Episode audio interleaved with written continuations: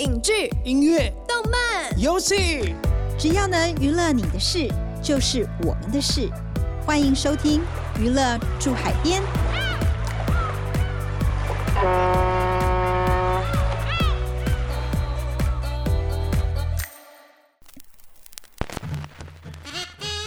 谁来哈罗？大家好，欢迎收听由静好听与静周刊共同制作播出的节目《娱乐住海边》。我是对记者咄咄逼人、讲话又经常失态的灭绝师太。今天是《娱乐住海边》谁来哈罗单元的第二集，和我们哈罗的业界好朋友、市级名作家、影评、乐评四金评审，才华于一身的马欣。哎，大家好，我是马欣。上一集我们聊到，身为名作家的马欣呢，兴趣呢是写畅销书啦，哈，也不是啊，就写文章而已。但是呢，他还写了非常多的影评啊、乐评啊。但在更早之前呢，马欣其实是娱乐线记者出身，而且他遇到了非常多的光怪陆离的事情。但是这一集呢，我们就是要走一个暖心的路线，我们来听听看马欣遇到了哪些难得的好艺人。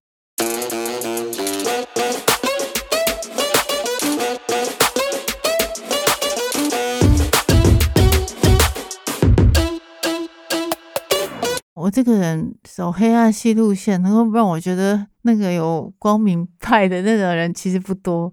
可是，哎，真的有好几个哦。就是如果一旦对我好的话，我大概会记一辈子。大概天蝎座的个性吧，就大概是像小鬼王杰他们。我记得小鬼，大家应该前一阵子都因为他很感伤过。小伟其实跟我只有一次采访经验，然后我们那时候是在那个松烟那里。松烟以前没有成为成品之前，是一个常常拍摄戏剧的地方，还有 MV。对，然后他那边有点荒烟蔓草，然后有很多复古的建筑。然后我们那时候探班去采访，好像是 P D N I T 吧。小鬼那时候接受我们访问完以后，其实他可以先离开去背剧本。我记得这个人很认真，就我在私底下访问其他艺人的时候，可以看到他一直在他的剧本上面做笔记。那跟跟林依晨已经很像，就是非常认真在背剧本的人。那时候他拍完以后，我记得有一幕我还蛮惊讶，就是我们那时候已经去看景，就是准备移师到另外一个地方，他突然拉住我们说。不要过去那边，不要过去什么地方？他就说我们一般剧组也不会过去那边。然后如果你们真的要过去那边的话，那里的东西都不能捡。其实那个就有点像是农历七月的一些事情不要做一样，就是因为他那里已经是荒烟蔓草，他废弃了一段时间的地方嘛。那有很多地方其实他们拍戏也有一些禁忌。所以他可能就是在好心提醒我们那边其实比较容易沾到一些古怪的好朋友之类的，他大可以不用做主，因为我们只是去看景，而且我们只有一面之缘。嗯，而他那时候真的就是很认真的把我们赶快，就是已经走了一段路，然后赶快把我们拉住，说不要过去那边。所以我对这个人的印象很深刻，因为你其实不用对素昧平生的人这样子。对，而且其实你们只是去，就是说他们在固定在那个地方拍戏，那你们只是在中间，就是对，可能卡个他们空档浮光掠影的走马看花，他可能以后去那边就做个做个访问，可能就离开了这样，那他就继续在那边拍戏。嗯，就其实他没有必要告诉你们这些，他就可以大可让你们去跑去一些对他可能觉得很古怪的地方，他也危险的地方，对对对，就他不用替你们想这么多啦。就是说，这个人可以从细节发现，说这个人平常应该是一个好人。就是他无论对谁，可能都会有一个施援手的一个心。那种细节部分，因为我看艺人都喜欢看细节，因为大方向公司都会给嘛。对，可是细节部分我都会觉得很暖心。像王杰也是，王杰那时候是非常非常红的时候，就是在他其实红过好一段时间。然后我那时候就是一个菜鸟记者，背着一个相机，然后去华视等。他那时候真的是红到，就是常常会有很多记者驻点要拍他，或者是访问几句。我记得那天晚上已经十点多，然后有几个记者在那边守着。你说在哪边守着？华视，我在华视守着。然后我那时候就坐在那里，因为太累，就开始打瞌睡。他录完一段以后，他他就出来休息，买一瓶水，然后就说。哎，你在这边等谁啊？就是说我在等你啊，因为你下面还有一段我要拍完。他说啊，可是现在十点多嘞，你待会有车吗？我说没关系啊，我待会会想办法。他就突然之间就转身回去说：“我帮你跟他们讲。”然后他就去敲跟导播那些敲了以后，就说：“我我现在不用吃饭，我先录，你赶快拍。”天哪，太感人了吧！我那时候想说，我现在听我反正我也是觉得素昧平生的。我觉得说，哎，为什么怎么人那么好这样子？对呀，真的也太好了。那时候就觉得，哎，上面有两个小天使在，然后挥着天使棒在我后面。哎，他等于是为了你，哎，对，他就去调这件事情去去。对，而且其实以前华视的综艺节目都是非常很大哥大姐的，对。然后我那时候就觉得什么受宠若惊的感觉，而且我我根本也没递名片，我也没跟他，他也没问我是什么单位的，他直接就认为一个女生十点多在那里，然后一个人然后在那边打瞌睡，觉得不好，然后他直接赶快去瞧。我觉得那种事情有一种那种，对啊，真的就觉得，哎，原来你在这 边做的一些微小的事情，他还是看得到。对，然后还有我记得小猪，虽然很多人后来就很骂他很多事情。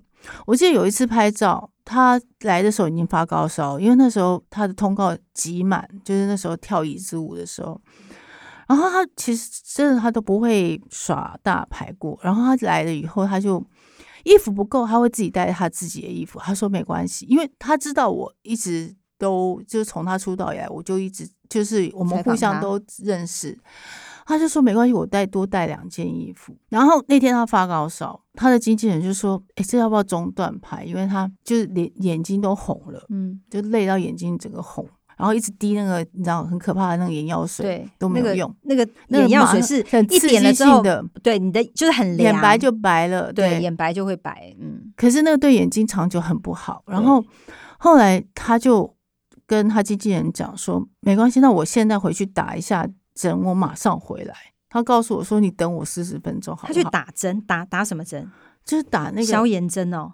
我不知道他打什么针，他就去了一下。然后我们真的等了大概四十分钟，他真的就回来。其实照理说，他那个时候已经很红了，就是已经是可以唱每年跨年的了。他可以就是另外巧或干嘛？可是他后来发现，他后来时间整个挤挤到他没有办法还我时间的时候，他是真的就是回来。然后还有一次，就是我们在娱乐百分百后台碰到面，他跟我讲说，因为我们认识大概十年，他说娱乐圈现在的情况哦，就是会变得比较萧条。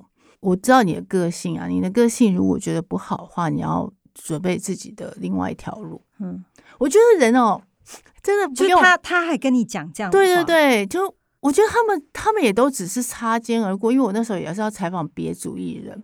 他就跟我打完招呼，就说：“哎，我跟你讲，接下来娱乐圈就是会萧条一阵子，你要做好心理准备。”我觉得那种感觉就是，你知道别人都在骂他，可是你心里面会觉得说：“要命，我怎么看得到他那么多很好的那一面？我没有办法讲，我不知道该怎么讲。我现在就算讲出去，也可能会有人骂我，我知道。可是我只能说，我凭着良心，就是我把我曾经看到的罗志祥。”都放在你们面前，好的坏的，让你们自己看。我觉得人不要只看一面，人很有很多很多面。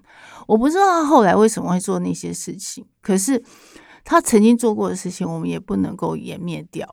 罗志祥他真的是一个，就是我还我那天在翻照片的时候，我还翻到他在罗密欧时期，然后我去他的宿舍，我也有去过他的宿舍，那真的是一个很小很小的地方，他真的蛮辛苦的，他等于就是他们跟 postman 住在隔壁房间，都好小。然后东西都挤在床旁边嘛。其实他那时候罗密欧已经蛮红的，然后我那时候只是一个刚出道的一个小记者，然后他也是就是对你很好这样子，然后就问你说，然后配合度也很高，就你要他怎么拍，他基本上他都可以 OK 这样子。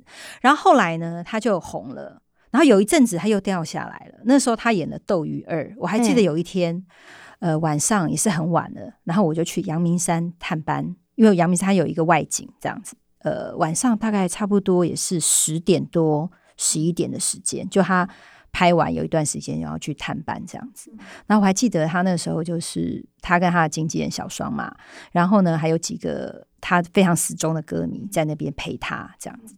然后他就看到我来的时候，他就跟我讲说：“哎，你怎么来了？”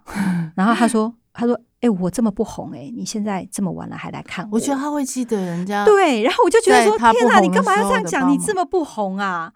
就是后来结果《斗鱼二》那个时候就是收视率也很好啊，他也就翻身，对对对。对所以其实我觉得一路看他这样子，从刚出道，然后到虽然前前一阵子经历了很多事情，我我我必须要讲啊，就是当很多媒体就是或者是大家的社会的气氛，气氛，对对对，在骂他的时候，我觉得有的时候人不能用一个单一的面相来看。其实他真的是一个非常孝顺、非常努力，而且对朋友非常好的人。对我那时候在脸书上面 post 说，他其实以前做过好的事情，也也会有人骂我，然后也会私信我说不要讲到他这个风口浪尖的时候。而是我总觉得，因为我不知道后来的他怎样，可是我知道他以前的他是，你如果在为时他为时的时候帮过他，他真的会记得你的点滴。可能我经历过他的阶段，可能刚好就是一个因为我真的不知道他后来怎么样，我没有碰过。对，可是我我觉得如果有机会讲到他那个时候的样子，是我觉得我该做的事情。但我觉得他作为艺人，他是非常的努力，非常的认真，然后也真的很暖心的一个艺人。而且他就是我，我觉得他很厉害的是，他只要看过你，就你采访过他，他基本上他都知道你是谁耶，不会像有些艺人，你知道吗？见了直接14面忘记，之后，他就会忘记了。对对对，真的有有的时候，虽然可能对对他们来讲，就是你只是众百个记者之、对啊之一，但是有的时候被艺人记住，还是一件非常就觉得哦很窝心的事情。我不知道，我觉得这个人很特别，就是他，因为他小时候被霸凌过嘛，然后他有一次跟我讲说，其实我都不敢看人家眼睛，诶，就是他有一次在闲聊，就拍照，写在等调光的时候说。你知道我都不敢 看人家眼睛，就是我不太敢直直视人家对对对，就就那么主持了那么多节目，然后有这么多大场子的人，就是他这个人真的有好多面。而且他也很真诚。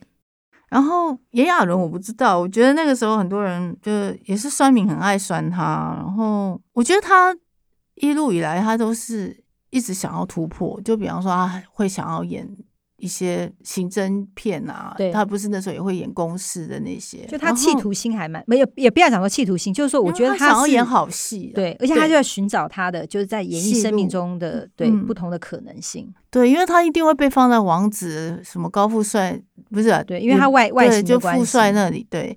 然后可是杨亚伦那个人就是一个讲情讲义的人，他算是一个就超级天蝎座吧，就是那种爱恨分明。就我记得有一次我们他飞轮海的通告挤满挤满，欸飞轮海真的超红的，那时候真的是要命这样子。然后就他们整个都是几乎都没怎么睡，每天这样子两个小时、三个小时这样拼。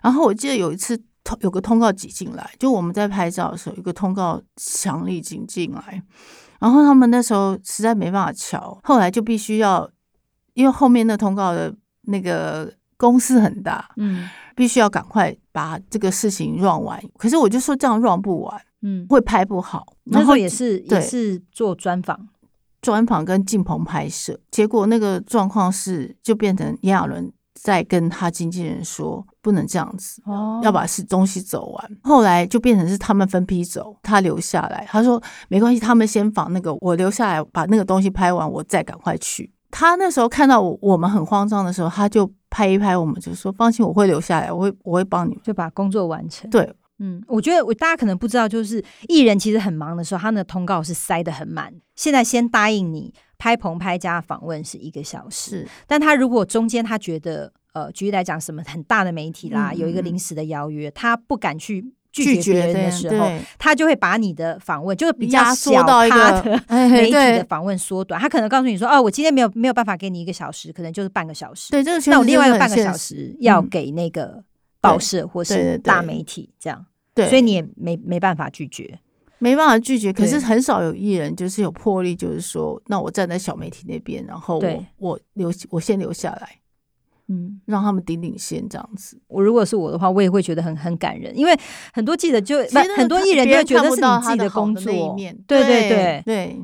就觉得管你管你去死这样子。梁朝伟那个时候当然也是，我觉得当你很有名气的时候，你再去愿意做一些事情的时候，你会觉得，哎，这个人都没变质。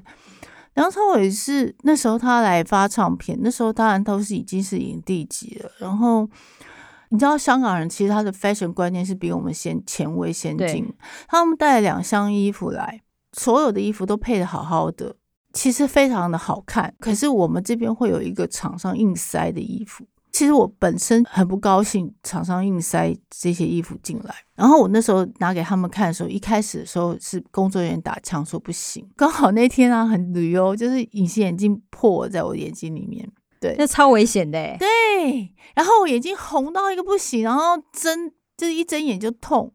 然后呢，我后来就是。结果那个不是那个隐形已经破，在眼睛，那隐形还在你眼睛里吗？是啊，然后我那时候因为你还可以忍住，你也是很敬业，我觉得。我真的我超我也超敬业的，我很无聊这样，就很无聊的敬业。然后我那时候就想说怎么办，因为我眼睛整个红透了，再去拿衣服问了一次，然后他以为我哭了，他说：“哎，你哭了。”我就说我没有啊，我是眼睛痛。他说没关系，你衣服给我好了。我跟你，我跟他们说，哎，那真的是，然后他就直接套上去，直接上去拍喽，真的超感人瞬间呢，我都不知道是怎么一个回事，我就跟他讲，我的眼睛破。我觉得这几个人，我不知道，我觉得我看到的是。他们不管你是谁，我觉得他们之后也不会记得你是谁，因为他们实在见过太多记者。嗯，可是他们在当时当下做，那是真心真意的事情。对，因为他是等于是第一个反应嘛，他真的看到你有需要的时候，对，他宁可。就是说，他虽然就是以前不认识你，可能未来也跟你工作上面没有任何的交集，对，但他愿意伸出援手为你做这件事情。对，因为我们在这行通常都是会有利害关系，他又是那么，可是他没有，他没有在管这些。对，就是王杰跟梁朝伟那时候都已经可以不用去管这些事情了，因为太一天见了五十个记者不等不止了。可是他们愿意去为了一个他们不认识的人，我觉得啊，就是其实像刚听到马欣分享的，就是光怪陆离的事情啦，还有暖心的事情啦。其实到了一定的时间，大家都会思考下一步要怎么做。就像马欣他真的做了这个娱乐记者之后，发现自己真的真心不适合，于是他就展开了他的斜杠人生。也不是不适合我，应该就是做一个预备动作吧。就是因为我知道刚毕业是不可能做我想做的事情。然后相对这个的话，我对于音乐跟电影、影视文化比较有兴趣，所以我才会待了十几年这样子。那你觉得像你这样遇过的这些事情，有没有让你现在就是在做你这么多的斜杠人生的当中，不不管是写作啦，或者是呃谈判啦、沟通啊、田野调查技巧上面，有没有什么样的呃用得到的地方，或者什么样的收获？这样子可以运用的地方？我刚刚就跟 师太讲说，我之前。呃，在时尚拍女明星的时候，常常是有一种卢沟桥的状况，就又卢，然后又沟通，然后又桥事情，我们都叫它卢沟桥这样子。然后那种是桥事情吗？我怎么记得是桥桥胸部的意思？也有桥胸部的意思，因为 很卢，就是意思要去卢人家，就是如果人家不愿意穿什么衣服啊，没有没有，就是或者是做什么样没有，就是在通告，我们也不可能开拍太小咖，所以我们必须要就是他们在。各个地方游走，因为他们那时候都已经都都是每每天都在起飞飞机，要不然就是想去米兰之类的，不是常常会留在台湾，所以你必须要一直如，说在没有档期的情况之下，愿意等，然后愿意一直。守候着那种炉法，你知道吗？就死如活炉，就是说我一直等你，我炉半年嘞，炉到通告，这样炉到他愿意进棚拍，然后做一个访问，这样子。没有，还有拍照，要不然不会瞧奶。对啊，对，就进棚拍 嘛。对对对，就类似这样子。就那时候男性杂志，你必须还是要有一个，就是让他们觉得很 sexy 的照片。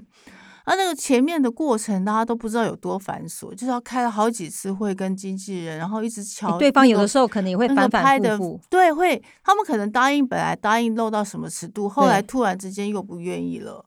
然后，所以我们每天就是在卢沟桥里面。那沟到底是什么？沟通啊，就是可能有时候我以为是如，因为女生通常都会扯到妈新妈，然后 新妈也会也会顾虑到各种事情，包括她的家族观点之类的。于是你就会一直沟通沟通，然后跟他爸妈妈沟通，跟经纪人沟通，然后你你完全想象不出来的长达长期沟通啊！哎，讲到沟通这件事情，我要就是师太要分享一件事情，就是很多人都觉得，就是新妈其实是自己的儿女的某种程度是一个绊脚石，就是很多后嗯、应该是说经纪人也好啦，或者唱片公司也好，就觉得新妈很麻烦，因为她的要求很多。但是我现在可以理解啦，就师太成为太太之后，就知道说，你用一个经纪人的观点来看你的孩子，跟自己对妈妈看起来不一样。但是我必须要讲，我遇到一个最厉害、最会帮儿子做人的妈妈，叫做周杰伦的妈妈叶惠美女士。叶惠美女士真的非常的让我印象深刻。我还记得我第一次那时候就是周杰伦刚要起步的时候，还没有那么红。然后他们公司就想说，哎、我们可以做什么什么单元？那时候我在大城堡又做了一个呃艺人的家的单元，然后就去他家。后来呢，做完这个访问之后，他就爆红了，就再也没有人去过他家了哈。但是我要讲的是，我去他家的时候，他妈妈亲手做了一桌的菜，自己做哦，那就算了。做完这访问的时候，他妈妈就在现场，就说啊，乔啊，看你要拍什么样的角度啊，哦，他家呃呃，他们家呃他的房间啦，他的乐器啦，哈，然后这些我还记得他们家还办还放了一台竖琴哦，超有气质的。结束之后，我记得报道出来之后的有一天，我刚好休假，然后呢，我们大城报的那个楼下管理员打电话跟我跟我说，哎，那个，哎，那个师太。我不能讲没，哎，那个师太有人送一篮东西来，就我去现场发现，竟然是他妈妈烤的一篮的苹果派，小的苹果派，他是亲自送来我们的公司。为什么？因为当天我在做访问的时候，我吃到他做的苹果派的时候，说我没有吃过这么好吃的苹果派，他就记得了，然后就送来烤了一篮的苹果派给我，然后让我送给同事。然后后来我还听说，比如说如果他儿子有什么通告啊，就他能够做的时候，他就会比如说炒米粉啦。做一些贡丸汤啦，就会让人家觉得说真的很暖心，但他完全不会去干涉他儿子的工作。我觉得这真的是非常上道的心嘛。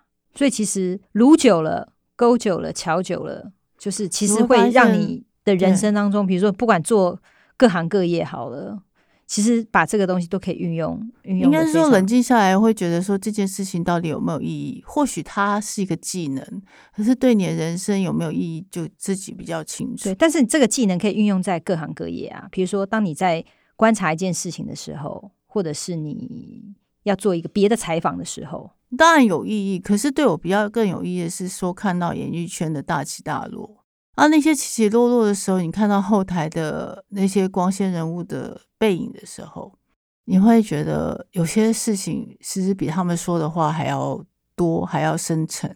啊，那些东西可能才是我想写的，而经纪人不可能让我写的，或者是主管也不会希望我写的，那也不会有什么点阅率的东西。可是我反而更喜欢他们在后台那种可能很寥落。或者是很等了太久，或者是疲倦的那种神色，那种神色其实是比舞台上面的东西更丰富的。我后来发现，人其实这么丰富的话，不写有点可惜。我才会觉得，那我有这个欲望，就是说我要写一些我觉得很真实的人事物，这样子。果然不愧是 畅销作家，啊、对，真的，因为我觉得有有有这样的一个。哦，像比如说哈，那师太就是一个匠人精神的那个娱乐记者，像我就不会有这么多，就是说、啊、看到他们有一个扛起来的，对。那我觉得像你这样另外的一个形式，我觉得也是蛮好。我觉得不管是坚持在这个娱乐记者的岗位上，或者是离开。或者是展开任何的斜杠人生，我觉得其实都是一个自己的选择。我觉得只要是做自己喜欢的事情，我觉得其实都还蛮不错的。嗯，那马欣如果对于现在有一些年轻人，他如果还想跑娱乐线啊，然后做这个 编辑啊，你会给他什么样的建议？要做这份工作之前，可能要有一个什么样的一个心理的准备？就是他这个工作完全不光鲜亮丽。我之前曾经用宫女来形容的意思，就是说你要你的那个身段要能伸缩自如啊。你必须随时都 ready 好，有战斗精神，因为他可能只能给你本来可以说给你二十分钟采访时间，可能后来突然之间浓缩到十分钟，然后你也必须要在那一段时间掌握到快很准，而且你也只能接受。对，因为不然你就是不要做。有的是国外艺人，他然后明天就要起飞了，你要怎么样去覆水难收，根本不可能。所以你必须要在极有限的条件之下去做一个可能老板最满意的一个发挥。那这种事情又又不是很少见哦，它其实是一个战场，它必须要跟很多事情都要随机应变，然后把所有的题目都拟好，无论它是十五分钟还是一个小时。或者是有的时候你可能访问，总会发发现那个人是个木头艺人，对你也要做一个临场反应。因为你毕竟回到公司之后，你还是要面对一个 两千字或一千字的稿子，是是是，你要怎么样挤出这些东西来，让人家觉得读者觉得有趣？对嗯，你就必所以我觉得须要去观察很多事情，不止他讲的事情，你还要观察他各种事情，他的各种细节，你都要收入眼底，做一个细部整理。这种东西才是一个采访者的眼睛啊！因为无论是现在传统媒体到新媒体怎么变，你都必须要抓到快很准这件事情。所以我觉得就是要有一个灵活的，眼睛对灵活的眼眼睛，然后要有观察力。然后我觉得还重点是你还是要有一个好奇心。然后如果你没有好奇心的话，你对这个人根本就没有没有想法，那要怎么怎么问得下去，怎么聊得下去呢？一定就很好尬奇心聊。哦，不只是你可能是一个粉丝的好奇心，而是一个你对你采访了五十几个、八十几个到甚或一百个艺人以后，你还是对艺人有好奇心，